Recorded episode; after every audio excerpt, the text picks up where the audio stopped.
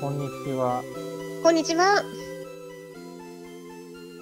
半ばの癒しゆりアの方の木下ゆうで塚月ゆりやです。本日もよろしくお願いいたします。す。本日のテーマは、はい。消化分離と題しており相加分離。なんか一見すると難しい言葉ですが、どういったことでしょうか。ます。まあ、層ごとに分かれていくっていうことですね。はい。層ごとに分かれていく。なるほど。あの、層ごとにですね。あの、だはいから、い、ろんな、だから、レイヤーごとに分かれていってしまって、お互いに意思疎通ができない時代っていう感じです。はい。つまり、その、まあ、科学の時代にね、そのみんなはでい共有できるものね、はい。学校で叩き込まれてね、それからその、うん。世界統一市場だったはずなのに、はい。いつの間にやら振り返ると、そのお互い共有できるものがほとんどなくなっているので、うんはい。ああ、なるほど。その国民作家もいなければ、はえい。ーそれからなんか国民的なんとかとかいうのもなくてうん。みんなで共有できる材料っていうのはあんまりないんですよね。あのはい。野球選手とかね、まだ、いまだ国民的ですけどね、あの私うはん。まあ、みんなで共有できる材料がだんだん少なくなっているような時代にはありますよね。より多元化していって、個人主義がまあ主流になってきてますもんね。そうですね。だから、はい。まあ、コンピューターね、パソコンのはい使い方とかもそうですけどね、うん。あの、コンピューターは誰でも同じ計算ができるということが売りだったはずですけど、そはのいパーソナライズしていくですね、そのうん個人に歩み寄る姿勢になっていってるんですね。はい。で、それがもたらしたものっていうのは、その、ものすごく多層的になっていったんですよね。はい。つまり、場を共有できる人たちの群れが無数にできたけれども、はい。その、なんだろう、人々全体で、国民国家全体で共有できるようなことっていうのはだんだんむしろ減っていったんですよ。おー、なるほど。うん、で、その割にはだからその単純な、単純なデマゴギーね、単純なモチーフに人々がね、そのは反い応するんですよ。うん。例えばその、どこの国が悪いとか、はい。どこの国のせいだとか、うん。あいつらを、あいつらをやってしまえば、こちらは勝てるとか、そういう安直な論理が流行り始めてはい。る。うん、でこれはだから、まるでだから、さっきの戦前の時と一緒のような感じがするんですね、これ。はい。あの時も大正デモクラシーですよね。みんなが多様化した時代があったわけですね、その時っていうのはね、。そうですすよね。うそん。の後すぐに、その、もう一様にみんながね、そのうん。同じような敵対処をするようになってきた。それは昭和の時代ですもんね。そうですね。うんでその背景には、そして戦争に向かっていったわけですよね。う経済ん。が困窮するわけですよね。ではい経済が困窮して、そしてさ、あの、人々の世界観がね、その分断されすぎたせいで、逆にね、いすごく単純う。なんモチーフにね、うん。その煽られてしまうようになってきたんですよね。あーあー、なるほど。日常の世界観が分断されすぎたっていうのはね、その、反動として逆にそういうものを生んだんですよね。だから、こううん行き過ぎは良くないなっていうのはね、このレートの式を見てもわかる通り、そのはい。日常的な場の形成が分断されすぎると、その大波がやってきた時にドバーッと飲まれやすいってことですよね。そうですよね。うん。みんなで一緒に何か団結してできることができなくなってくるってことですもんね。まあいざという時に対処能力団結なくなるってことですね。するのがその日常的ではなくなってるということです。はいだから非日常的な団結に逆にその、すくっと足をすくわれてしまう。はいなるほど。うん、で、まあ、それはだから、景気の良かった頃は、どんなはい大学でもね、そのサークルがあってみんなでうん。場を形成できたんだけど、はい。は経い。済が低迷してくるとね、うん。もうそれこそ慶応大学みたいなね、あの、すごく場の強い大学ぐらいしか場が作業しなくって、それ以外の普通の大学もね、みんなね、こう、閑散としてしまってるわけでしょ。そのせっかくこうああ、ななるほどね。うん、はい。再び場の形成がされるということがなくてね、こう、サークルの看板をね、もう、観光鳥が鳴いててね、こちらこちらとかなくて、昔はこう、うんこうしたもんねというふうに、はい。その、日常的な場が損なわれてしまうわけですよね。あの、多様化しすぎる、はいねそのうーん。経済力なるほど。おっしゃる通りですね。はい。。そうなると大きな波がやってきたらみんなそれにポンと乗っちゃうわけですよね。こうなどこの国が悪いとか、はい。大きくてああ、分かりやすいテーマにはい飛びつくわけですよ。そのみんな難民になっちゃってるから、場を失う。はい。なるほど。うんわかりやすいテーマに。に飛びつくから、まあ、昭和にもうどんどん軍国主義になっていったってことはあるのかもしれないですよそうね。ですね。だから、そのビジネスでコミュニティを作るっていうことが流行るってことは、逆に言うと自然にコミュニティができてないってことなんですよはい。なんか昔だったらそんなビジそうネでスすをよすねるまでもなく、いろんな場が生まれていたんですけどはいこのやっぱりはいみんなが散り散りになってしまってると、うん。その大きな波に足をすくわれやすくなったりとか、あるいはそのビジネスをねネタにされたりする。はい。こう人々怖いですね。それが、まあ、繰り返さなきゃいいですけどね。うん今の時代。大正から昭和という軍国主義に向かう時代と今の時代が繰り返さなきゃいいですよね。そうですね。同じような流れを。はい。ちょっと似た流れになってきてる気も気もしますので。うん。そうですね。で、やっぱりね、あの、この IT の仕掛け役っていうのは、はい。やっぱりはマイクロソフトがね、未だに強いっていううん。マイクロソフトの製品だったらなぜかはい使ったみたいなね。あの、はイいー。ロン・マスクってその理系の出身の人でね、そのユニックスとはいか使ってそうじゃないですか、サーバーとか。でも、まあ、イーロン・マスクさんもマイクロソフトのメーカーでね、そのサーバーって言って、そのはい運営側のコンピューターはマイクロソフトうんというぐらいね、あのマイクロソフトとすごい仲がはいいい。イーロンマスクね。で、はいそ。の今流行ってるチャット GPT のね、そのマイクロソフトさんがすごい大きいって聞いてるわけ、はい。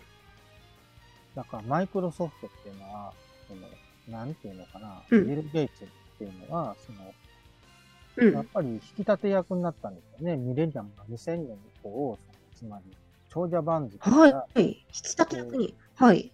引いていったけれども、こう、ウォーレン・バフェットという投資家とかと、その、協力してですね、こう、投資家として引き立て役の方に回っていったというそうです。でも、IT おー IT そういうことかでなくはいてね。こはいのなんか社会の、その、運営全般のこう引き立て役としてずっと健在だっていうね、一番の実力だったんですね。は。い。で彼の特徴は何かっていうと、次から次へと層を捉えたのかな。はい。もうゴッドハンドのようなああ、なるほど。はい。そう捉えたってことですそうね。捉えたはい。今はいマイクロソフトの製品ってすごい、かすごいパワフルだとは思わないけれども、客層を捉え続けたんですね。表計算ソフトも、エクセルも、はい Windows もうん。今だったらクラウドサービス、ワンドライブもそうだし、こう、なんとなくこう、はい人。を引きつけて捉えるというような力があるんですよね。それでシェアをぐんぐん取っていってる。はい。なるほど。うん。ままあ、そういう才能があるからこそ、ここまで。はい。来ましたんですね。はい。で彼が見ていたこの式っていうのが僕の今描いたのが1イコールから始まるこの式だっあ、そうなんですね。なるほど。た、うん、だから次から次へと本当層を捉え続け続けてねごはいは、い。そういうことか。まあ、それが天才ってものなんですね。天才ができることというのは、まずそう捉えることができるから、そういうビジネスビジネスだったり、なんだったり成功するってことですね。こうそうですはね、なるほど。でやっぱりはい。の集金ってしかも合ってたりしてですね政治的に選ばれた代表ではないけれども、政治的な代表が一目置いていると言われてますね、あの階段ができる。そうですよね。うんうんこれはだから、はいまあ、だから、立場は違うはずですよね。政治家っていうのは公的にそうを捉えてるんですよね。どちらかというとね。選挙で。はい。でビジネスマンっていうのは、そのビジネスでそうを捉えてるんですよね。だから方法が違ってるっていうことなんだけど、それでもそうを捉えることにおいては根底に共通をしているから、あの、やっぱり、は会い。談をするし、会談をするだけじゃなくて、こう、一緒に何かを決めたりしてるんですうよねん。はい。よく陰謀論ね、その全然利害関係対立していそうな、なんだろう、金持ち同士がサークルを作って意見交換をしていたりするわけですね。全くのライバル企業同士がね。はい。なんでそんなことになるのかって言ったらね、その、やっぱり層を捉えるという意味で才能があるからですね。だからお互いにその、耳を傾け合う価値がある。はい。それがだからダボス会議ってなるほど。言うんですよまあ、ダボス会議にダボス出席してる、まあ、インプロでイルミナティ33回忌の人たちはそう捉えることできてるってことですね。そうですね。はい。そうを捉える。なるほど。てるという意味でお互いうーんに傾き合うんでしょうね、多分ね。はい。お互いにその、なんだろう、その、ビジネス的にその、共有しているところは全く同じでですね、そのい全然違うビジネスをしているようで、あの、客層を捉えたもん勝ちなんですよ、結局ビジネスはね。政治でさえもそうなんですなるほど。はい。あ全くそこなので、その意見を共有はしいてなと思われはい。ます。だから彼ら、面白いですね。うんそうはいそうなんですだから彼らの大衆の見立てっていうものをベースとしてどんどん物事が決まっていっちゃうけど、はい。こう大衆とはこんなようなもんだっていうね、その大衆感うーん、まあ、よくそう捉えて分析ができているから世界を制化できてるってことですね。うーん。このまあ相加分離っていうものがそういうものですよね。うん、結局彼らはいの目線から言うと、そのなんだろう、試験管の層を思い浮かべてもらったりでする下の方でこう溜まってるやつだとか、もう上の方はいに登っていこうとしてるやつだとか、そうごとに見えてきますよね、試験管とかビーカーにね。なんか溶液を入れて、はい。うん。石油でもいいですよね、石油を入れたとしたら、その上の方は油が、はい。下の方には沈殿ができるみたいなね。そんな風に。はい。だから我々のことは多分そう見られてるんだなと思ってですよ。なるほど。うんはい。まあ、我々分析されてしまってるわけですね。どういった人がどこいった層にあるかってことですね。そうですね。うんだからそのクラウドサービスなんかまさにそうですよね。クラウドでデータを預けるじゃないですか。はい。クラウドにデータそをうで預けすたら、ね当然それ分析されて、そうごとに分析はいされてね。まあ特にインターネット社会で、あの、インターネット社会でアルゴリズムとかそうですよね。もうこういうニュースが好きだったら、まあ、それ関連のニュースばっかり出てくるっていうのも、それも、まあ、彼らにきっと関係されてるとは思いますけど、どういった人がどういったニュースとか、どういった話題が好きなのかなっていうことですね。そうですよ。だから、層ごとに好きそうなものはをい織り込んでいったら、この層だったらこれも好きだろうみたいなんで、どんどん層別化がはいできて、層別化っていうのは層ごとにで別にするって書くんですけど、はい多分そのアルゴリズムで人々の満足感をうん高めつつ、コントロールもできてしまう。はい。まあ、うまく飴と鞭を使い分けているってことですよね。そうですね。だから、はい。あの、もしだから僕たちがね、その、はい。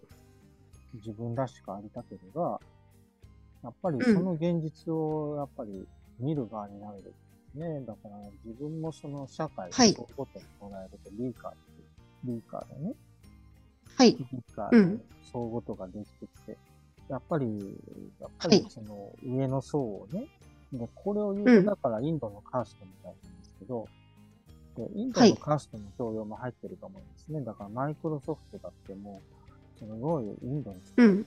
あの社長やってますね。現役社長インド人です。はいサ。キナデラさんがインド人ですね。だから、えー、インド出身の方が IT をやってるとね、その、カーストを超えて、その役職に就くことができる人ね、それ自由だ。はい。でも、やっぱりそのカーストの概念のいいところは、そのまま IT 産業を受け継いだと思うんですね。やっぱりその、はいどういうカーストにの目線に立てば立つほど世の中はより見やすくなる。なるほど。はい。うん。その、究極的には、こう、社会は層ごとに分けることができて、そうしてあげたら、それぞれの人々はみんな満足感がある。はい。うん、そして、まあ、それ以外そうですよね。こう知らないと。自分まのあ、資本主義社会において、そう捉えることが成功者の道ってことですよね。うん。まあまあ儲かるんですよね、それは。そうですよね。うん。で最後の最後、その、傷に切ったところはどうされてしまうんだろうかってこと沈み切ったところですかそうですよ、その、リーカーの底の底で、はいここに沈み切っていて、こう動けないはってい。いう人たちは、もう、結局どんなことになったんですかね。うん、いや、だから、それで、うん。沈み切った人たちがどうなっていくかっていうことですよね。そうで、うんそのビル・ゲイツって結局、その、そうそうを捉えると言っても、まあ、全ての層を捉えることできない、できないわけだから、その、沈み切った人たちが残ってしまうってことですよね。あまあ、それも知ってると思いますけれど。だすべけてどの層を平等に、平等に最大、多数最大幸福の中で捉えてるわけだから、うん。そのマイノリティが沈んでしまうってことですよね。マイノリティっていうか、だから、場が形成できずに孤独に、はい。はい。こうその分断されたこと。こう孤立なるほど恐れずはにいこう死を逆になってしまってる人だってね、こう、はい不安ホワイトとか言われる人だってね、もう、もう最後そうなったら、こう、こう貧乏でかつ白人だみたいなしながりに、こう、うんギャーとかって、こう、ボールを起こすことするぐらいしかできないみたいなことになる。はい。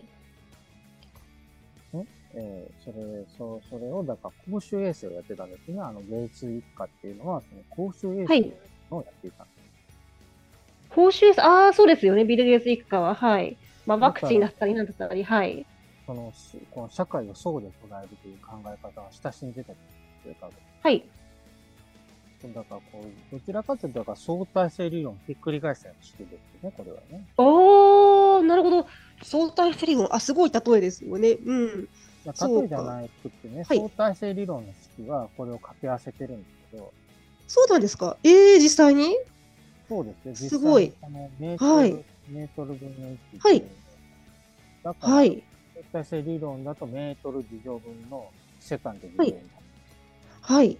キログラムになる。これもはいだからモルパーリットルと関係さ考えたらキログラムが出てくるんですよね。なるほど相対性理論の式を逆にしたんですね、これ。すごい。え、それも木下社長が発見されたんですね。すごいですね。うん天才ですね、もう。 やっぱこれが見えるとね、世の中の仕組みが見えるんですよ。そうはい。なるほど。まあ、そういう数式で、すべての支配が実はできているっていうことですよねこ。んな簡そ単のな数式をね、まあ、支配者たちはもしかしたら分かってるのかもしれないですよね。一般人はその数式に気がついてはいないけど。うんだから、なんかね、一番こう、大切で使えるものって、ね、婉曲されて隠されてるみたいな感じありますよね。はい。うん。でも、多分これだと思うんですよ。こうマイクロソフトの入社試験で、なんかこう、薬のはい試験が多いらしいんですよ。こう薬なるほのど専門知識じゃなくってね、はい。 Google やマイクロソフトの入社試験であんなこう、5つの瓶があって、はい。その5つの瓶のうち、1つだけ毒が混ざっていて、1グラム、こう、はい。あるんだけれども、それをたった1回測るだけで見つけてみましょうみたいな感じで、まさに密度。はい。密度なるほど。密度はい判別をしなさい。はい。そういうのたった1回測るだけでっていう、なんか化学的にというか、こう数学的にね、うん。はい。解けるような人を求めてるけど、なるほど。まあ、まさにこの方程式みたいな問いばっかり。はい。この方程式に気づく人を求めてるってことですね。そううですねん。うんそれが分かればそうってなることもできる、はい。はい。うんなるほど。いやこれー、は多分日本人の多くはそこに気がつかないでしょうね、残念ながら。 今のその詰め込み方の受験勉強ばかりしてる官僚教育の中で育った人たちは多分気がつかないでしょうね。 うん、うん。そうですよね。はい、で、まあ、この相加分離っていうのもね、はい、味相加分離ですね。はいクラス分けをされてね、この、はい、やっぱりその、うクん、ラスが上がれば上がるほど、その空気が軽く、はい、あの、うん、まあ塾でクラス分けがあったりとかで、下へ行けば行くほど重くなっていくっていうのを感覚がある。はい、むしろ上の、一番上のクラスはすごく軽くて、単純で、はい一回のことをうん、上、下へ行けば行くほどみんなでこう難しいことを考えてね、点数がはい。上に行けば行くほどシンプルになるってことですね、実際は。そう、うんなんです。下へ行けば行くほどはいややこしくなる。はい、それがだから分かるということなんですよね。なるほど。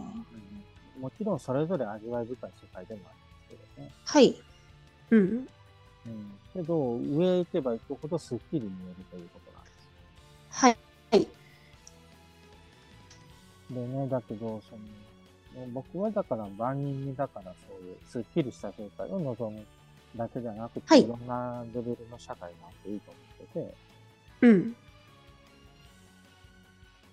まあ、まあ、いろんな社会があってもいいですよね。そうですよね。うん。まあ、そう地球はそういう、そういうところですもんね。う。うんん、とは思うけど、やっぱりまあ、生きや共存すい共栄すべきとこですもんね。うん。やっぱ上行けば行くほど楽になるわけですね、生き方はい。うんうん。そういうところ。上に行けば行くほど本当にシンプルになりますもんね。うん。エネルギー状態がシンプルにすがしかすがすがしくなるっていうか、ううんん。うん、いろんなものから解き放たれてまますもんね。そうですね。で、そはのい。イーロン・マスクさんっていうのは、その南アフリカのご家庭からここまではい上。がってこられたわけですね。で、その、はい。この方程式ってね、あの、どちらかっていうと、はい。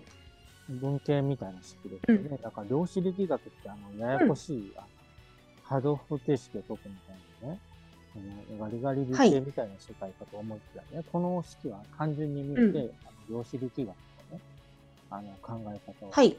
表現できるものなんですよ。とても簡単に見えると。あの、はい章ごとにそれの世界が分かれていくっていう考え方だったら、その、あれですねはい。平行世界論ですね。うんあれが表現できてるんですよ。つまり、選択一つで自分がどの場に属するかが変わるはとい。。それは自分がどの場に属するかによって、もちろん時間軸は分布していくし、う世ん。界だけ分布していくっていうことが、こんな簡単な式で表現がで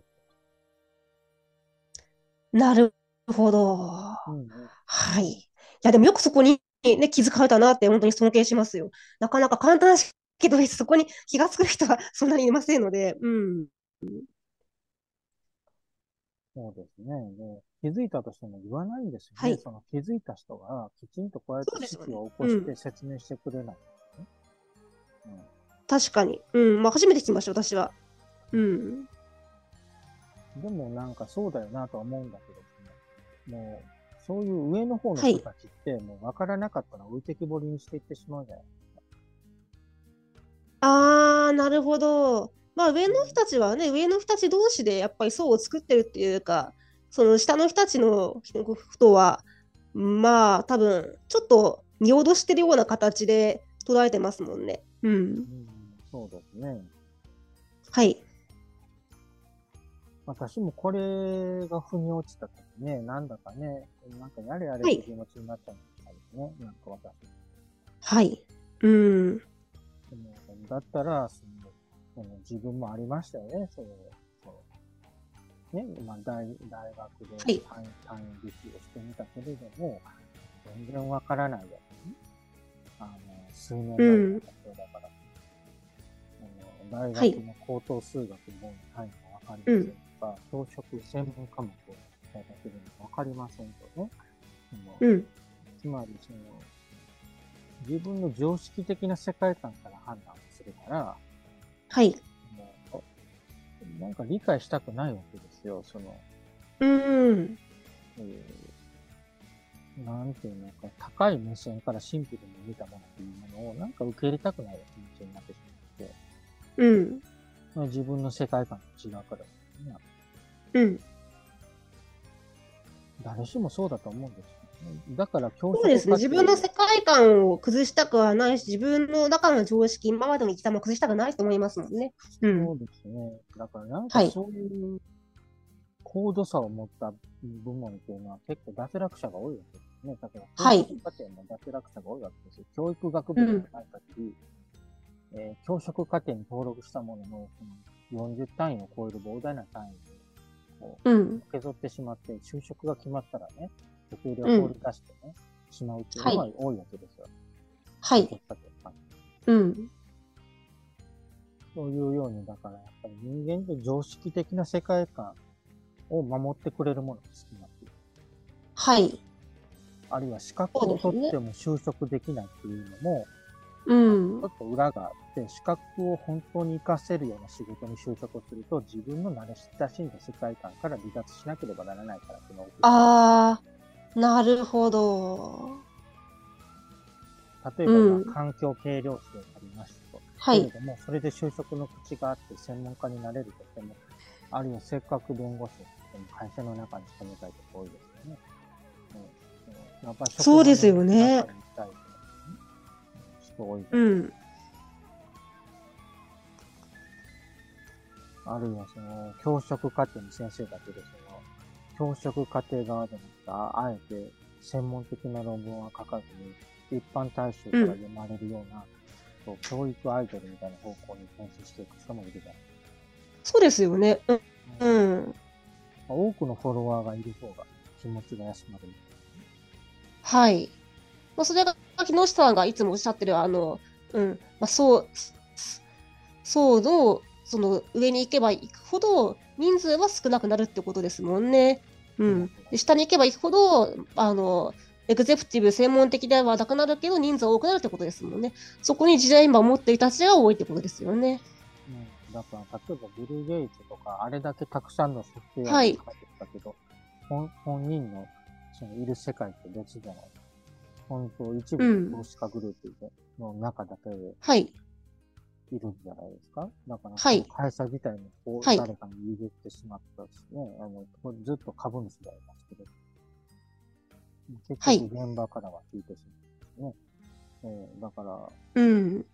その、おっしゃる通り、レベルが上がると、その、ほとんどその、共有できる層がすごい限られてくるっていうのはあるんですね。はい。で、奥さんとはいも別れられてるね。えうん、そうですよね。うん。ーこの層というのを共有でききらなくなったんですね。おっしゃる通り。はい。だって生まれてるうん。っていうのも、この式が読めるかなと思はい。う。あ、層ごとにその世界があるっていう感じがしますね、これについて。そうです。そうごとに世界があるってことですね。はい。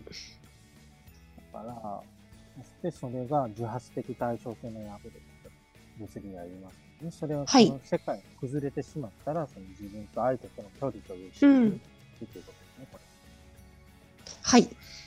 メートルパーセカンド、メートルパーセカンドで割った相対距離を使ってることですね、結局こう。こう自分、この、はいあこの、例えば、この何とかして頑張っていたけれども、うんその何とかしが財政破綻してしまったので、うん。ね、ちりぢりになっちゃうはい。ということになったら、その町から出ていく人の速度と、とどまる人の速度が対比はい。対称性が破れて、その世界は終わってしまうみたいな感じ。はい。っていう推移も読めますよね、この人。なるほど。うん。という、だから、こう、本当ね、あの、まあ、悟りから、対称性から、はいろんなものがこんな簡単でな式で、こう、表現ができるな、っていうこはい。実に興味深い式をよくぞ発見されましたね。はい。と。ありがとうございます。ありがとうございます。あの、皆さんとも共に歩んでいきたいと思っております。これからもよろしくお願いいたします。共存共栄ですね。今後ともよろしくお願いいたします。ありがとうございます。また来週もお会いしましょう。ごきげんようね。ごきげんよう。